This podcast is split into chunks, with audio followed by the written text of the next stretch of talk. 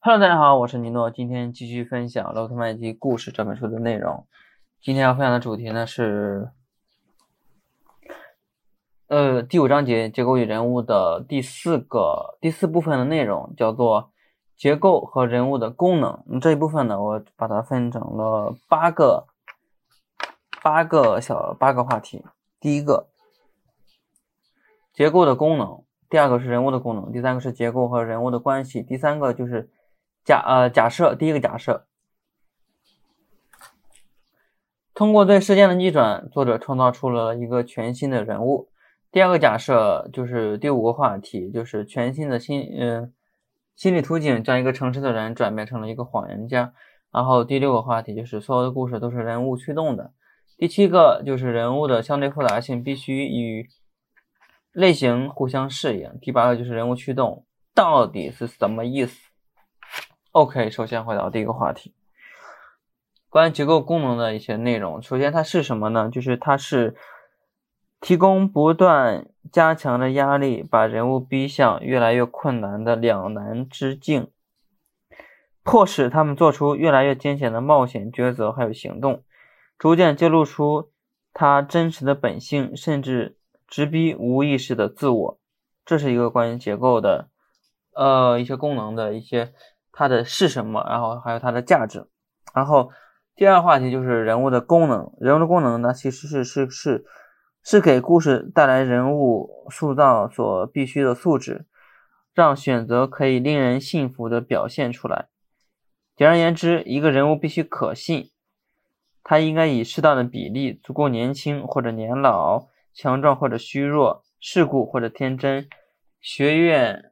学识渊博或者目目目不识丁，慷慨大方或者自私自利，聪颖机智或者顽固不化，它的每一种搭配都必须给故事带来合理的素质组合，所以呃，这样才能让观众相信这个人物他能够做到，而且会做到他所要做的事情。这一个第二个关于人物功能的一些。定义还有它的价值，然后第三个话题就是关于结构和人物的关系。那么，呃，首先第一个就是它，它是结构和人物是互相连锁的。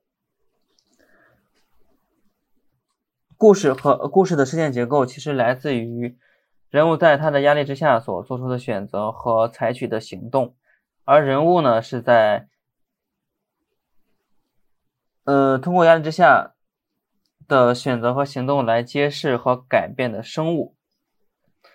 那第二关系就是两者它可以被同时改变，是同时被改变的。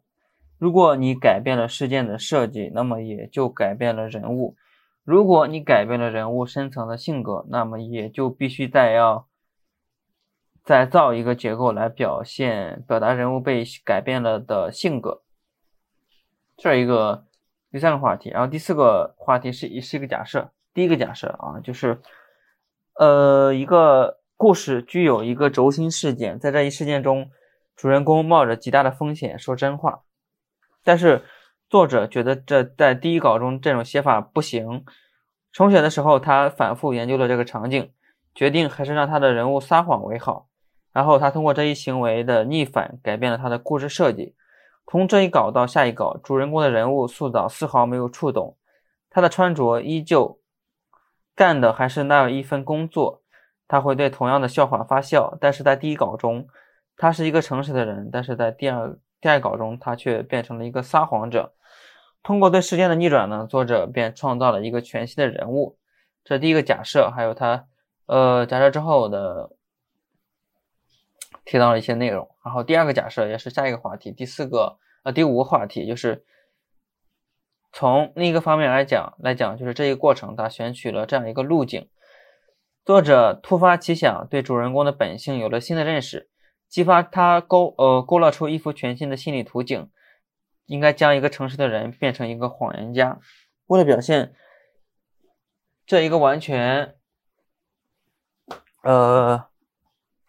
变化的本性，作者要做的远远不是对人物性格进行重新塑造，而且还还有添加一丝的黑色幽默幽幽默，为故事增加质感，这些呢都远远不够。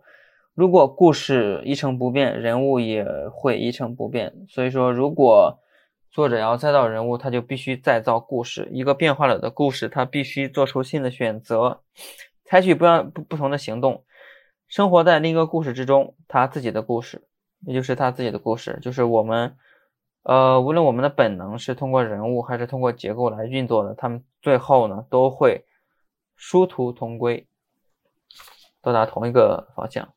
因此。其实他就引出了下一个话题啊，就是所有的人物都是人物驱动的，事件设计和人物设计它互成镜像，没有故事设计，人物就不可能得到深刻的表现。但是关键呢，就是要适度，呃，就是人物的。到了下一个话题就是人物的相对复杂性必须和类型相互适应，呃，相互适应。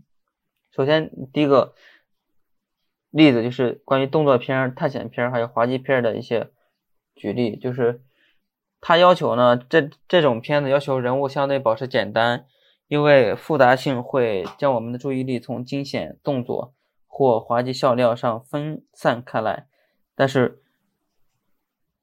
而惊险动作和滑稽笑料这些类型是不可缺少的。第二个例子就是人物还有呃人际还有内心冲突的故事，比如说教育和赎罪情节，它要求人物的复杂性，就是人为因因为简单化会剥夺对人物的洞察，而对人物的洞察呢，正是这些类型所必须的。这些其实是常识。那么最后一个话题就是关于。人物驱动的定义，它到底是什么意思呢？就是对于大多数作家来讲，它是指的是人物塑造驱动。在浮光掠影的呆板刻画之中呢，人物的面具也许会被勾勒的惟妙惟肖，但是人物的深层性格却始终缺乏充分的表现与开发。